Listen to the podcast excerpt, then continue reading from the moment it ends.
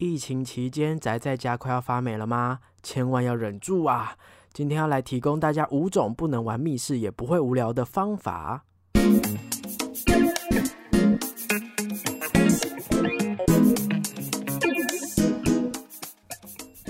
嗨，各位大家好，欢迎回到逃脱记录点，我是主持人阿纪。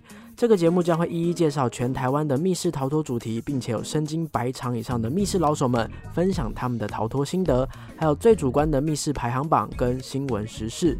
所以，老手新手一起来进入逃脱的密室大坑吧！但是呢，今天不分享密室逃脱了，因为不能去玩，对不对？所以分享好像也没什么用，隔靴搔痒哈。相信自从升到三级之后呢，很多县市都陆续停课，大部分的工作也都改成远距离上班了，所以一天二十四小时，天天都宅在家里，就无法出去家里这样子。应该有蛮多人的梦想，就是二十四小时都要待在家里吧？现在成真了，不知道你是属于？已经快发霉坐不住的人，还是你本来就是宅男宅女，所以没有受到什么影响的人呢？你是哪一种人呢？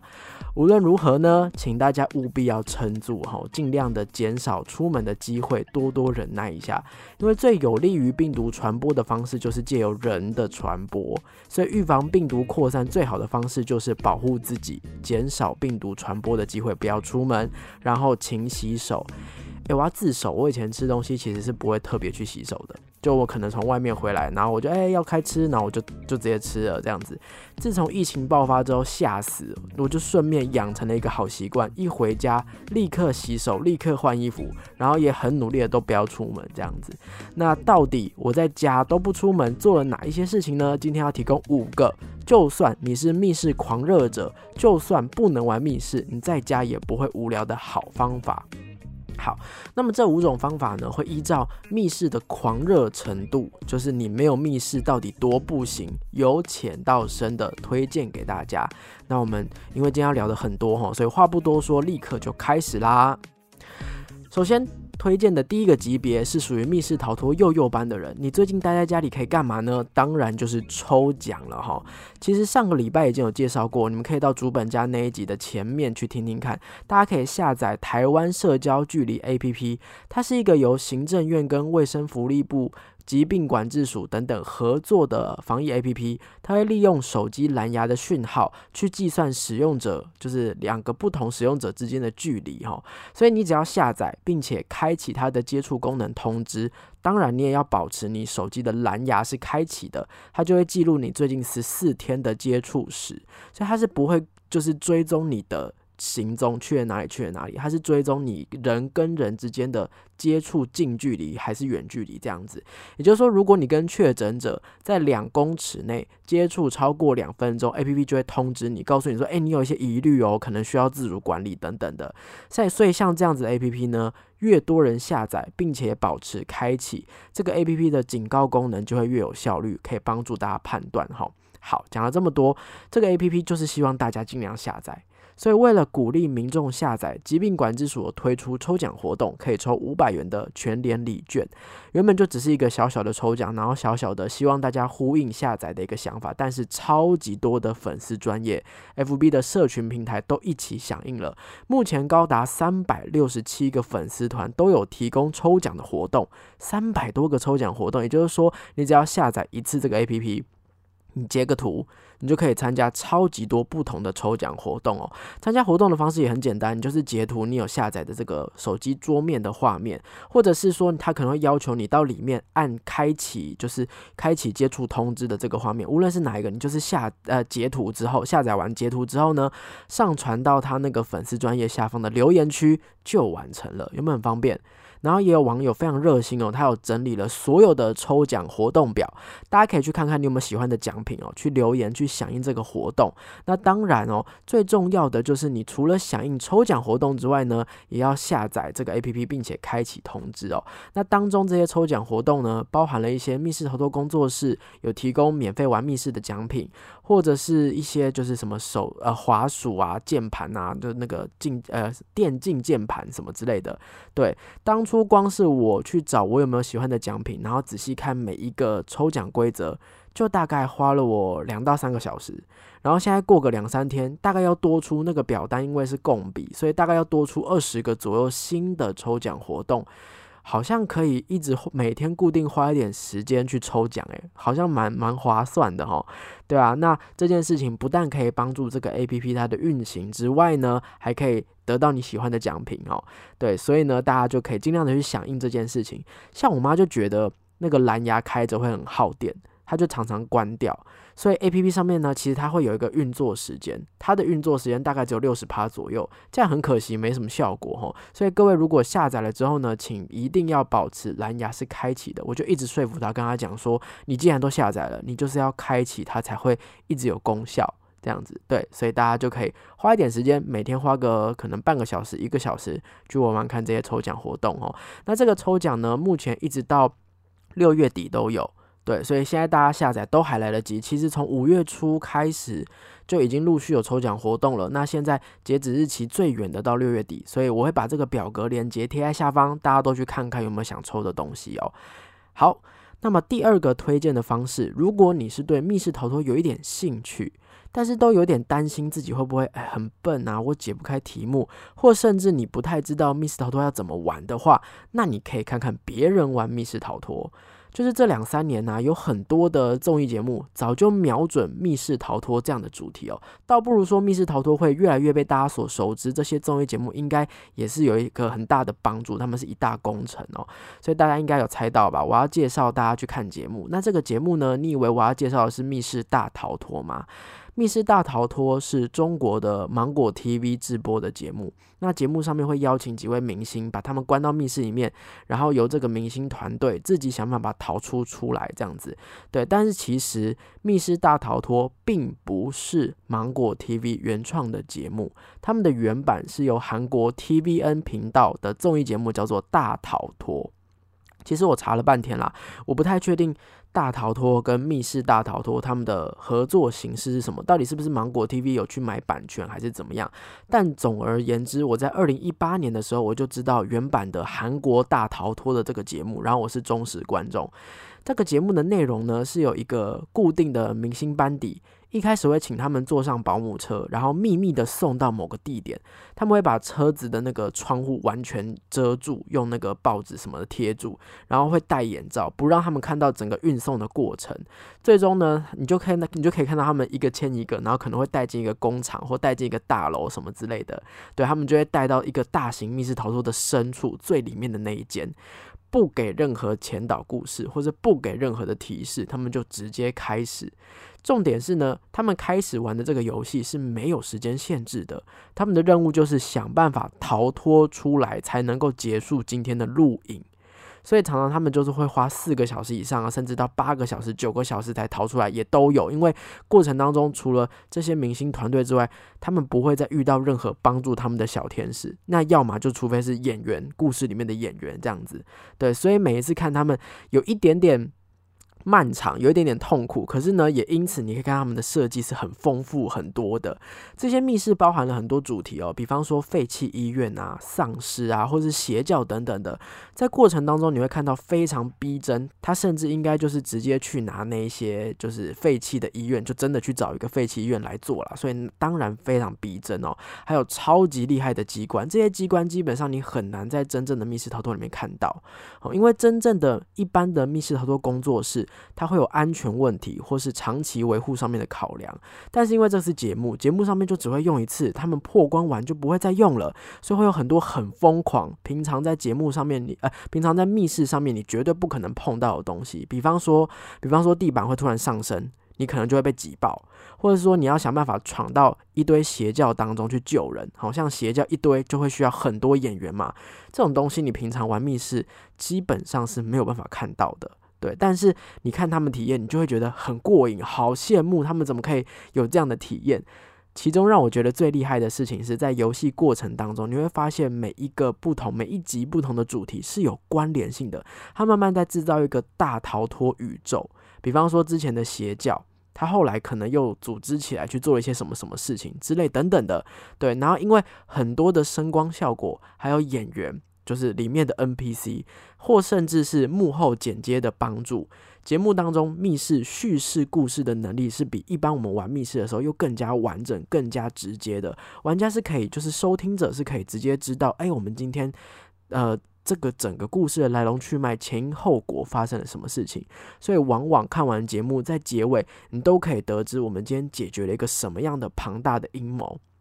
对，不过当然啦，刚刚有提到密室逃脱的节目，毕竟不是专业的密室工作室，他们两方的考量是不太一样的。那比方说密室逃脱节目，它可能追求的是大家看的那个刺激感，所以它就不会着重在题目的逻辑上。有一些题目的逻辑是完全不行的，不太确定是因为我们是是观众是收听者嘛，我不太确定是艺人他们没有找到正确的线索，还是他们解决线索的方式比较奇怪这样子。常常我都可以看到他们在暴力破解。什么叫暴力破解？就是嗯，密码三位数就从零零一。零零二、零零三，这样一个一个试，这个叫暴力破解。这样，我在看节目的时候啊，我都会需要先有一个心理准备，就是哦，他们今天玩的内容都是节目效果，这样子不能用一般密室的评分标准去看待它。如果你有做好这样的心理准备的话，你去观赏这个节目，单纯去看他的阴谋啊、故事啊，或是这些艺人彼此互相合作的话，你是可以得到很大的感动或者快乐的。对，目前呢，我已经把韩国原版的第一季跟第二季都看完了，第三季我就会在接下来在家里的时间慢慢的去看它，这样子。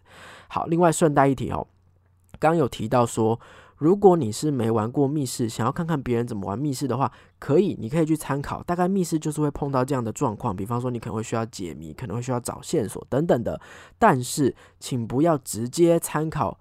艺人就是节目当中里面那些明星玩密室的方式，直接拿来现实世界来对待这些密室主题是不行的哦。好，什么什么意思呢？比方说，可能在节目当中，节目组设计了一个按钮，那个按钮上面写说，请不要按。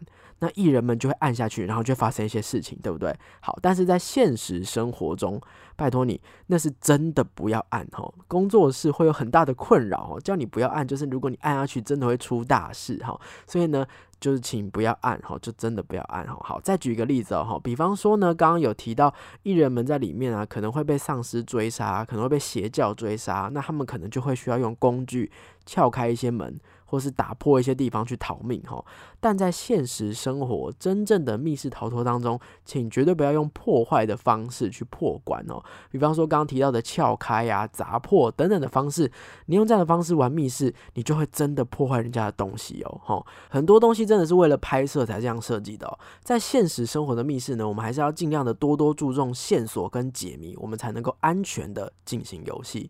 OK，好。对了，顺带一提哦，刚开始看韩国综艺的人可能会有点不习惯，就是画面当中会有很多的字幕跟特效，会眼花缭乱、闪来闪去的哦。那这个时候要请各位撑下去，多撑个两到三集，你就会发现韩国制作综艺节目是真的非常的厉害，非常的有趣哈。对，熬过这两三集之后，你才能够真正的去呃理解到这个节目的内容跟有趣的地方。OK，另外呢，还有另外一档韩国的综艺，我也可以推荐给大家哦，叫 Crime Scene。犯罪现场，好，这个犯罪现场可以说是 LAP 啊，或者是剧本杀的推广始祖。大概在二零一四年，它就开始播出第一季了。同时呢，它也是中国节目《明星大侦探》的原版。应该很多人是先知道《明星大侦探》才去看《密室大逃脱》的，对不对？OK，但是呢，其实这两个都是韩国早就已经先有原版了。对，那喜欢剧本杀的玩家务必去看啊，务必去看犯罪现场。很多案件放在今日也非常的过瘾，这样子。好，那节目的部分是第二集，我们接下来来到第三集。第三集要推荐的是 IG 解谜哈，IG 的使用者越来越多了。其实大部分原本很多的密室逃脱工作室，他们都是经营在 FB 上面，但是这两三年呢，也渐渐的转移到 IG 上面了。那当然，他们就利用 IG 的性质来做了一些解谜游戏。OK，那解谜游戏是怎么进行的呢？过程当中会需要借由搜索 Hashtag。或是点击照片进到别的账号，大概是这两种方式来完成游戏。好，我们分开来讲哦。第一个 hashtag，hashtag 就是你要在 IG 的那个搜寻栏那边打一个井字号，然后你再打相关的文字，你就可以找到特定的线索。那当然你需要先看完题目，然后解开答案，你才知道你在井字号后面要打什么。OK，比方说有个宝箱。啊，你要打可能，如果你解开这个宝箱的密码是五二零，那你可能就要打 hashtag 井字号五二零是密码宝箱，好，你去搜寻，看你会搜寻到什么。那如果有搜寻到，就代表哎，你又进到下一关了，哈，是像这样子的方式，这是第一种。第二种点击照片，就是他们会制作很多的图案或照片哦。那在图案照片上面会直接有一个标签，你按下去之后，就跟我们刚刚的 hashtag 很像。你按下去之后，它就会跳到别的账号，那你就会有下一步的故事。像这样的方式比较偏向搜索型的，你就是在找这张照片上面有没有什么地方有奇怪的地方，然后或者是选择题哦，选这个或者选这个，进到不同的地方去这样子玩哈。OK，但是这样的游戏呢，会非常的需要玩家自我。遵守规范，有一些人会在照片底下留言，你直接把答案留言下来。其实形同就是你去玩密室的时候，你直接拿笔去人家密室的题目上面写答案是五二零，像这样子。OK，像这样就严重暴雷了。所以请各位在玩这类的游戏的时候呢，要自我规范，我们去守护好这样的游戏。那像这样 IG 小游戏的形式呢，我自己感觉在玩的时候呢，有回归到最古早、最古早，我们玩密室网页小游戏。的那个感觉，OK。虽然我们少了实际互动，我们没有真的在那个场景里面去玩哦，但是只要呃这些工作室制作图片制作的很精美。加上我们真的有用手指去搜寻、去点击，还是会有很大的想象空间啦。那当然，最大的优点就是这些游戏都是免费可以游玩的，在家就可以玩的。你不会被地点，好，比方说呃密室逃脱很远，或者是说密室逃脱很难揪团，然后你不会被这一些因素给限制。对，所以没有时间限制，你可以慢慢的想，甚至是可以传给朋友一起讨论。这是 IG 解谜上的一些优点。好，那么接下来呢，有几款 IG 解谜的主题可以推荐给大家哈，包含笨蛋工作室的《凤凰木下的回忆》，这是一个青春校园的小游戏，在故事当中呢，主角因为一些原因来到了高中母校，跟着线索一步步解开以前的青涩回忆。还有给追逐星星的你，这个我没有玩，这个看起来是一个关于明星追星的故事哈。然后呢，另外螺丝起子工作室他们也有三款 IG 的小游戏主题这样子，以及另外就是我这一次在做功课的时候意外发现的一个新的 IG 账号，它叫做二一点一五底线 Studio。对，它看起来是一个新的工作室。对，他们推出的这个游戏故事看起来是一对情侣在庆祝三周年的交往。女主角在房间发现了一个锁上的盒子。那至于游戏的后续呢，我也还没玩，就交给大家可以去玩玩看这样子。好，那当然除了 IG 解谜之外呢，也有不少是利用 Line。就是自动回复机器人制作的小型谜题一样，你只要有 Line，你就可以跟他对谈，那就可以可能有按钮，或是就可以开始去解题目这样子。那有网友非常用心的也整理了一篇文章，这些连接我都会放在下方的资讯栏。每款游戏呢，从十五分钟到两个小时都有可能，多半。就是可以过过没有办法真正实际去玩密室游戏的干瘾啦哈，大部分的游戏其实制作上是有密室逃脱的感觉的。那当然大家都是素人，所以制作起来可能品质就没有一定的有那么的保证。大家可以自己挑选自己去好就想玩的去玩玩看。接下来呢，我们要进入到重度密室成瘾者的领地了。第四集第四个方法是一个叫做“百变大侦探”的 A P P，这是一个线上剧本杀的手机 A P P 哦，在上面你可以直接挑选许多剧本，邀请你的好朋友进入到房间，邀请你的好朋友进入到房间哦，或者是你也可以邀请不认识的网友、路人一起参与挑战。好，那我们来稍微简单的解释一下什么叫剧本杀。简单来说呢，你会获得一个故事。所有的玩家都会扮演在故事里面的其中一个角色。那这个故事呢，通常往往就是会有一个死者出现呐，或是有一个重要的物品被偷窃呀等等的，凶手就隐藏在这一些可以扮演角色里面的其中一位。那每一个玩家呢，会拿到属于自己角色的一些过往的故事，或甚至是案发当天你的行动是什么哈。那这个游戏最后获胜的目的，就是在你扮演角色的同时找出凶手。那如果你是抽到凶手的角色的玩家呢，你是要想办法在这个游戏最终结束的时候呢，骗过大家，让大家找不出你这样子。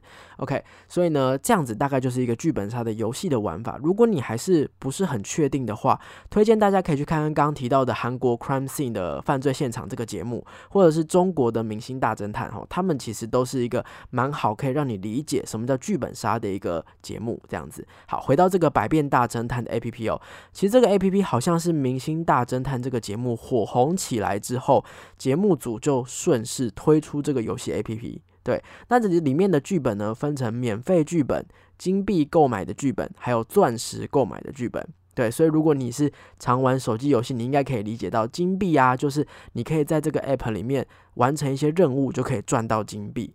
对，那钻石大部分就是你要储值花钱才能够得到的。对，那总而言之呢，你可以在里面去挑选剧本哈，看一下故事前导，看一下它的故事背景，选择你喜欢的剧本之后呢，你就可以找朋友来一起分配角色，开启房间。那在选好角色的同时，手机会下载剧本，大家就开始阅读剧本哈。看完之后呢，大概看个，其实以我自己阅读的速度啦，如果它字比较多的话，大概会需要阅读个十五分钟左右。对，那大家每个人都看完之后呢，就会依照 A P P 的指指示开始自我介绍，开始聊天，那你就可以开始抓，哎，每个人聊天里面有没有什么 bug，有没有什么奇怪的地方哦，开始推理，开始怀疑彼此，甚至你可以去搜索彼此的房间，彼此身上有没有什么东西，那你在手机上面，它都会帮你把这些线索整理好。对，那最终呢，就可以直接推理找出这个凶手哈。当然，在剧本杀这样的游戏机制当中，入戏就是最重要的。你能不能够完美扮演自己抽到的角色？好，比方说在阅读剧本的时候，你发现，哎呀，原来我是在跟某一个人偷情啊。那么在说话扮演上面，你是不是就要对他特别好？对，或者是你是不是就可以暗示一些东西？你要调整成地下偷情的样子，偷偷的不能被大家发现。那如此一来呢，你越是入戏，越是扮演的成功，你在最终发现事件的真相的时候，带给你的震撼或是感动也是比较大的。好，但是很可惜啊，这样子 A P P 啊都有开放每一个人，就是你是玩家，你也是可以去上传你自己写的剧本吼。所以因此每一个人上传的剧本也是一样，质量参差不齐啦。哈，一般来说，就我目前玩的这个经验来看，免费剧本的逻辑会比较差。对，收到的证据往往会需要大量的脑补才能抓出凶手。你光看证据，你是抓不出谁是凶手，你就要自己想自己想。好，那就是你，因为你每个人的想法都不一样，所以你不见得想的就是对的。哦，简而言之，就是基本上抓不出凶手啦。我每次玩完之后，我就会大喊说：“谁知道啊？我这辈子都不可能抓到凶手。”等等的。我这个礼拜玩了四个本。其中是三个免费，然后有一个是花金币的，只有有花金币的会稍微好玩一些。对，其他的剧本都让我觉得有点浪费时间这样子。对，所以呢，呃，有一些真正有在营运剧本杀 LARP 的这个游戏工作室，这些剧本的质量还是有差别的。毕竟我也玩了大概有十次左右的剧本杀，所以在这个 App 上面玩完游戏之后，我会立刻就有一点失落感。对我觉得我应该还是会想要再给。这个 app 里面的剧本一次机会了，我去试试看花钻石的质量会不会好一点。对，不过如果你们是依照打发时间的这个角度去看的话，我们每一次玩游戏都会花两到三个小时不等。对，然后大家在聊天啊、跟搜查、跟扮演角色的这个过程当中，其实还是好笑的啦，还是好玩的。所以如果大家有兴趣的话，可以找朋友一起来尝试看看。好，好，最后一个级别。就是如果你真的好想要玩密室哦，我没玩到我心就是痒痒哦。那么我第五个级别要来介绍的就是有很多谜题包或甚至是密室主题都推出线上版了。这个想法目前还非常的新颖，所以其实没有太多的工作室推出这样的想法。诶，我刚刚讲很多，对不对？其实没有很多啦，就是有一些工作室有推出这样子的东西哦。好，比方说什么呢？之前有介绍过的 Log In 工作室，等一个人盗墓，他们有做成线上版的哦。哈，其实最一开始他们讲这个消息的时候，我一直以为是一个愚人节的玩笑，他们好像是四月多讲的。没想到他们真的有推出这件事情哦。游戏的方式呢是要透过视讯软体 Zoom，好，那玩家还需要自备耳机跟麦克风哦。当然，如果你是用笔电，这些设备本来笔电里面就有了，就不需要再自备了哈。好，那这个。每一次最多可以连上四台设备，但是每一台设备你要有多少人玩都没有关系，你可以两三个人用一台电脑，两三个人用一台电脑这样子。对，不过呢，他们有就是推荐说，呃，希望还是大概两到三个人玩啦，因为你人太多会互相抢话哈，这样子可能在线上体验上面的的感受不会很好。对，那均一价每一场是三千块，玩家扮演的呢是专家哈，你们会负责帮助。进去这个古墓探险的冒险者解开题目，所以呢会有演员在密室当中听我们这些专家的指挥去解开谜题哈。我们叫他呃打呃可能密码是一二三，他就会用一二三去试试看，像这样的方式哈。对，那因为呢是第一人称视角，我们的视角会是那个冒险者的第一人称，所以如果有三 D 晕的人，可能稍微考量一下。OK，那另外呢，笨蛋工作室他们之前有一个讲述虐猫事件，还有网络正义魔人的谜题包，叫做《制裁者》。制裁者也是可以居家解谜的哦。这个谜题包呢，最一开始其实是在户外进行的。那这个户外的那个谜题包呢，是一千六百元。但是如果你加购那个，它有一个全域扩充包。就可以在家中进行游戏。这个扩充包是一九九，对，所以就再加一点点钱哦。我猜这个扩充包应该是把户外所有可能会看到或是碰到的东西制成图卡，你就不用真的去走了。这样子，对，原本应该是为了懒人设计的啦。哦，不过呢，在这个解这个防疫期间呢，反而变成居家解谜的一个方式。OK，好，最后呢，就是有一个粉丝专业，好，FB 的粉丝专业叫做居家谜解，谜题的谜，解答的解，居家谜解推出的居家事务所。OK，好，先来讲一下居家谜解是什么哦。它呢每周一都会推出一个小谜题。那目前呢，它已经推出了六十三题，也就是说它已经持续了六十三周了哈。明天礼拜一就会推出第六十四题了。对，所以呢，如果呢每个礼拜想要动动脑，想要玩一些小谜题的人，可以追踪这个粉丝专业哈。好，重点是呢，他们最近推出了一个居家事务所的解谜包。OK，那这个故事呢是在说，身为事务所新人的我们玩家们，才刚刚进入事务所，准备大显身手要解决案件，没想到我们的头号敌手就已经在大楼设定好炸弹了，在镜头后面呢等着看我们陷入两难、惊慌失措的模样。玩家必须在限时六十分钟想办法完美解除炸弹，拯救所有人。OK，所以这样的方式呢，也是一样，我们用等一个人盗墓一样的方式，用 Zoom 的软体，但是呢，不一样的事情呢，是网络上说会需要用到视讯哦，所以呢，不只是麦克风，或是不只是那个呃耳机，你可能还需要准备视讯镜头哈。对，那一样笔电就可以解决这个问题了。那每个人呢，会在自己的家中进行游戏，好，会提供一人一份的谜题包。对，所以呢，这件事情呢就可以解决一堆人挤在一起啊，道具乱成一团啊，或者是诶可能只有一张纸，大家看不清楚等等的困扰哈。对，然后呢，像这样子的游戏呢，其实呢，他们还在设计阶段，还没有正式推出，好像是四个人一组的样子。对，那这个产品呢，即将在五月二十八号十二点半正式开卖，六月十号会正式上线。哎，我先说我没有那个，我没有业配哈，对我只是觉得这个工作室推出的新产品哦，那刚好可以符合大家防疫期间的需求，大家可以看看哈。对，那重点是呢，现在到五月二十四号，也就是说明天，明天下午两点之前是有抽奖活动的。好，如果你们对于这个解谜包有兴趣的话，想要试试看的话，可以去参加这个抽奖活动，可以抽到全团免费。OK，好，那么刚刚是说五种方法，对不对？好，那第六种额外提供给大家的方法，就是你们如果在家可以干嘛呢？可以收听逃脱记录点的 Podcast 哦。对，那你可以先去搜寻哦，目前已经做到第八集了哦，前七集有没有你感兴趣的主题？OK，那先听一听，等到解禁了、安全之后呢，再带朋友一起去玩密室。OK，好，以上呢是今天提供的几种方法，希望可以让大家在家的时候可以不要无聊哦。目前已经连续九天都已经破百例的本土病例了。哎，我在上一集啊，其实还跟大家讲说，我会很有信心不会提升到第四集。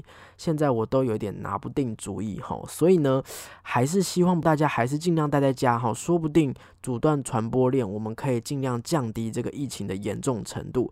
也当然希望可以不要升到第四级，尽快的解除疫情，让大家都恢复正常的生活哈。